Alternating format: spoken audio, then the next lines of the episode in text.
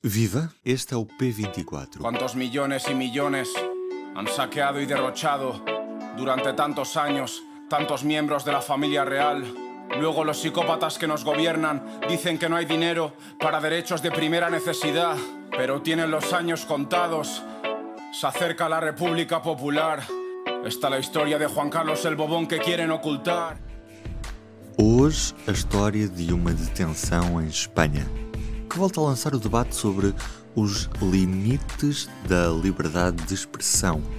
O rapper Pablo Acel foi multado e condenado a nove meses e um dia de prisão por enaltecimento do terrorismo e injúrias contra a monarquia espanhola. Já vamos perceber e também ouvir o porquê.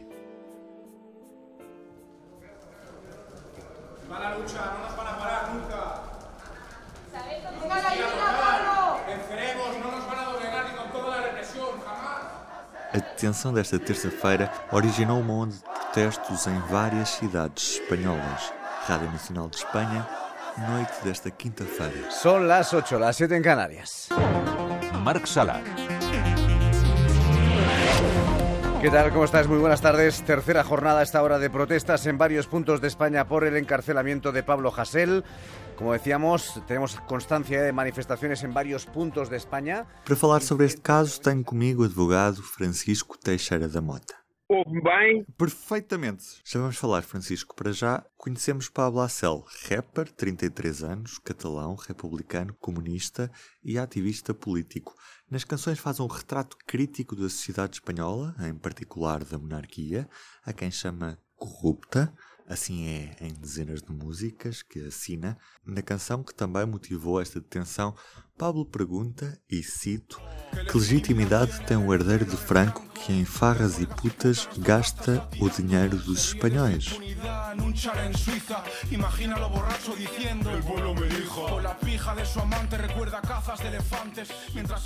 Também entre 2014 e 2016, segundo o tribunal, publicou mais de 60 tweets que exaltaram a figura de vários membros de grupos terroristas, como a ETA. ¿Sabe que esta señora fue condenada a 17 sí. años de prisión por delito de estragos? Sí, correcto.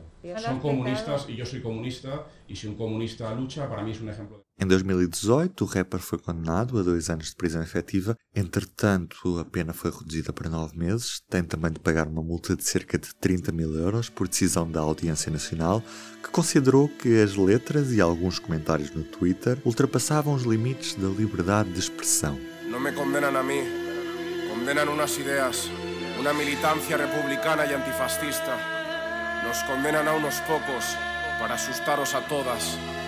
Esto va más allá de los delitos de opinión. Nos condenan por contar lo que hacen, por decir verdades. Son hechos objetivos, no una opinión. Pero me declaro culpable de combatir a los culpables, de arruinar la vida o asesinar a millones de inocentes. Pelo caminho tem outras condenações, como por ter atirado líquido de limpeza a um jornalista da TV3 e também por ameaças.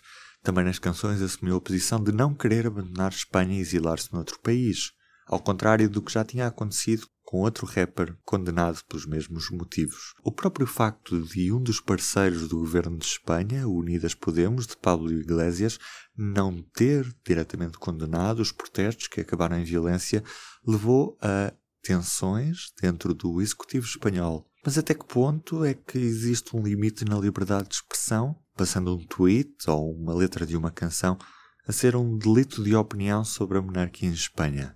Vamos ouvir o advogado Francisco Teixeira da Mota. O crime em causa de insulto à coroa parece ser um, um crime que tem pouca viabilidade em relação aos limites que a liberdade de expressão tem na Europa. Isto é, nós basicamente, Portugal, como Espanha, pertencemos ou assinamos a Convenção Europeia dos Direitos Humanos, que consagra a liberdade de expressão em termos muito latos, muito vastos, só se admitindo que essa liberdade de expressão possa ser restringida quando haja motivos válidos e, sobretudo, que essa restrição seja necessária numa sociedade democrática. E o Tribunal Europeu tem entendido que, por exemplo, em relação a casos como este da, da, da, da, da Croa mas também em relação ao presidente francês, isto ao chefe de Estado, que muitas vezes os países têm legislação que agrava uh, as ofensas, torna mais grave o crime quando são feitas ofensas ao chefe de Estado do que a um cidadão comum, o Tribunal Europeu vem dizer exatamente o contrário. O chefe de Estado, seja o Presidente da República, seja o, o Rei, são pessoas que, exatamente pelo lugar de poder que têm, têm a obrigação de aguentar mais, sujeitar um escrutínio maior. E, portanto, o risco de haver ofensas e de haver críticas injustas e críticas contundentes e violentas é maior e tem de suportar. No fundo, é um pouco aquilo que o presidente Truman, na América nos anos, já não sei, 40, creio eu, dizia qualquer coisa como quem não suporta o calor não deve trabalhar na cozinha. E, portanto, não é possível, ao mesmo tempo, ser chefe de um Estado e pretender uma proteção especial quanto às críticas, ataques eh, verbais. Como é evidente, não estou a falar de ataques físicos. E, portanto, aqui a grande distinção é entre aquilo que são meramente palavras e aquilo que são palavras que já se transformam em atos. E aí é que se pode pôr o problema, não é? Mas, neste momento, tal como se configura na legislação espanhola, estes danos à coroa uh, praticados por este rapper uh, são absurdos e, aliás, o governo espanhol já anunciou que pretende uh, rever a legislação, que vai apresentar uma legislação em que vai reduzir o âmbito de, deste desta punição. Eh, sabemos que isto acaba por ser muito subjetivo também, depende muito da visão de, de quem julga os casos, mas quando é que se pode dizer que alguém ultrapassou o limite da liberdade de expressão? Esse, esse limite é claro na nossa legislação? Onde é que se entra num, num outro tipo de discurso que vai para além destes limites? A, a questão é não é possível eh, definir esse limite em termos abstratos e genéricos que funcionam para todos os casos pode dar a que se chamaria estas guidelines, esta orientação, esta definição. Mas, como é evidente, depende do caso concreto. Eu pode haver um caso que eu, em que eu diga que uma determinada pessoa é um bandido e que não é crime, há determinada situação e se calhar é crime. Eu posso reagir a uma determinada provocação e aquilo que me, que, que me disseram pode justificar aquilo que eu digo. Eu posso errar e dizer que determinada pessoa corrompida numa determinada questão com um valor de um milhão e afinal não foi, foi por 500 mil. Uh, é crime, não é? Depois isso vai depender das circunstâncias concretas. Isto é, o, o, os tribunais têm de apreciar, por exemplo, se há um interesse público. Quer dizer, aquela pessoa que insulta o, o vizinho e que o acusa de uma coisa qualquer uh, que é falsa, é diferente, por exemplo, de quando se está a falar relação a um deputado, a um político, em que há determinadas suspeitas que são levantadas. Porquê? Porque o escrutínio público da atuação dessas pessoas justifica que haja uma compressão daquilo que se chama o seu direito à honra, o seu direito ao bom nome. E, portanto, não posso dizer assim, não, a lei diz, é difamar, ofender, o tribunal põe em causa a dignidade da pessoa humana, é, aquelas expressões, há assim várias expressões, mas depois, sempre em concreto, é que se vai ver se há um interesse público, um. Dois, se foi feito de uma forma não que tenha de ser o mais contida possível. Antigamente, e há juízes e tribunais portugueses que entendem assim, que não uh, se puder dizer só de uma maneira suave, se dizer de uma maneira violenta. Não é verdade. Porque o estilo é o próprio de cada pessoa. Portanto, a pessoa pode necessitar ser o rapper fala daquela maneira, não fala da mesma maneira que fala provavelmente o Vaticano. E, portanto, não se está à espera que ele vá ter uma linguagem, que vá ter atitudes semelhantes. E, portanto, os Tribunal Europeu dos Direitos Humanos têm entendido que não cabe aos tribunais policiar o estilo da expressão. O que interessa ver é se, de facto, essa expressão tem significado, tem conteúdo. É claro que se for uma expressão, e isso também os tribunais portugueses têm, têm, têm entendido assim, que visa somente humilhar, denegrir, retirar dignidade à, à pessoa, nessa altura, aí poderá haver já o crime de difamação ou de injúria, não é? Porque não há nenhum interesse naquilo que foi dito, nem há nenhum objetivo, porque ainda assim a pessoa pode ter interesse público e errar.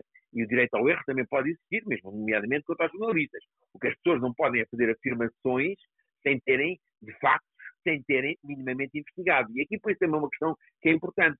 Tribunais portugueses antes não, não, não, não distinguiam e o Tribunal Europeu veio explicar. É que uma coisa são opiniões e outra coisa são factos os factos ou são verdade ou são mentira.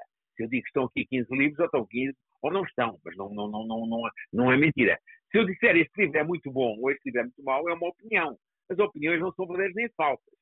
Muito, muito pode discutir se tem mais fundamento, não tem menos fundamento, mas não são verdadeiras nem falsas. Ora bem, muitas vezes os tribunais têm tendência a considerar que as opiniões das pessoas são falsas e a querem condenar pela falsidade. Mas é uma falsidade, a opinião não existe. Pode até uh, ter pouco fundamento ou ter mais fundamento, mas é uma opinião, não são factos. E, portanto, os tribunais o que têm é de avaliar, segundo a jurisprudência Tribunal Europeu de Direitos Humanos, vão ver primeiro, isto houve aqui a restrição à liberdade de expressão, com esta condenação, houve. Esta restrição estava prevista na lei, estava, sim senhora, que era o crime de difamação tal.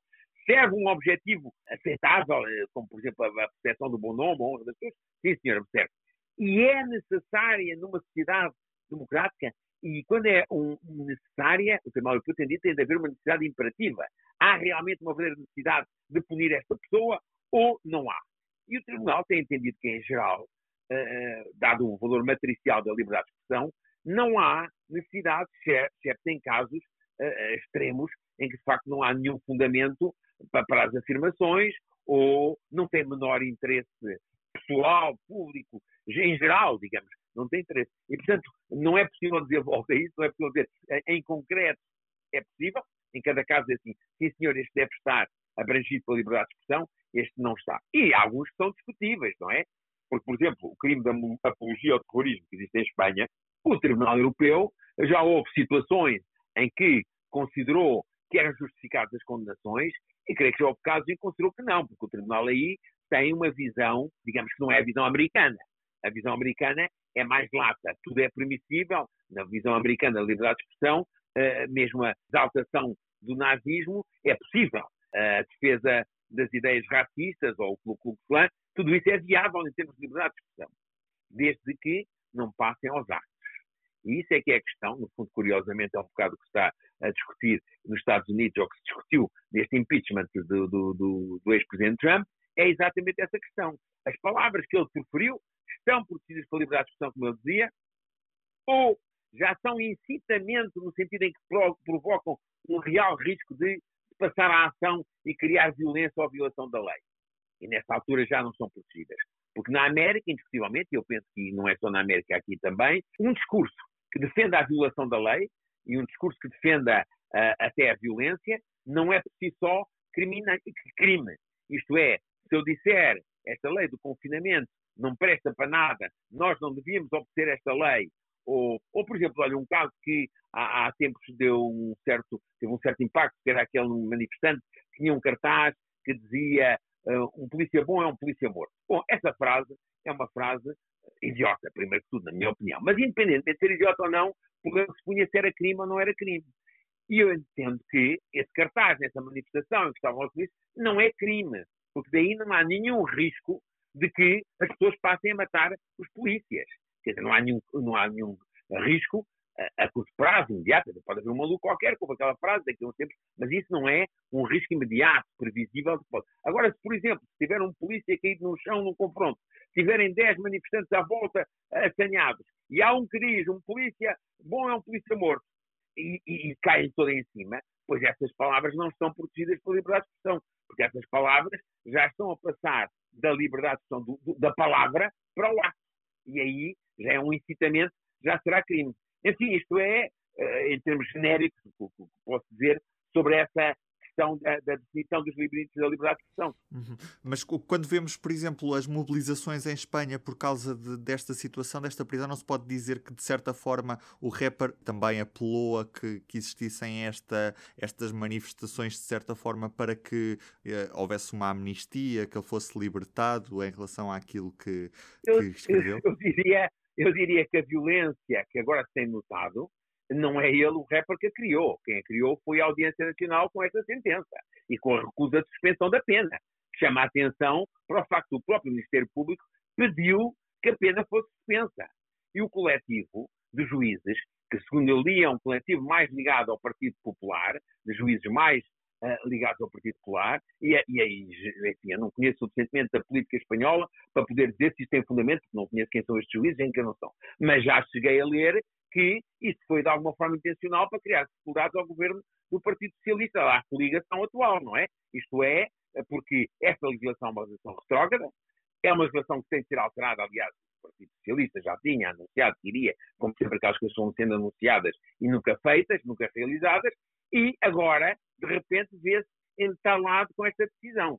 Portanto, esta, esta, estas manifestações e esta violência não resultam das palavras do rapper, resultam sim da aplicação cega e, na minha opinião, estúpida de uma lei. Ou então não é estúpida, é perversa no sentido em que serve um jogo político, o que podemos admitir que também aconteça. Francisco, foi mesmo muito interessante o que disse e agradeço-lhe imenso, foi um prazer ter ouvido. Um grande abraço, obrigado. Um grande abraço.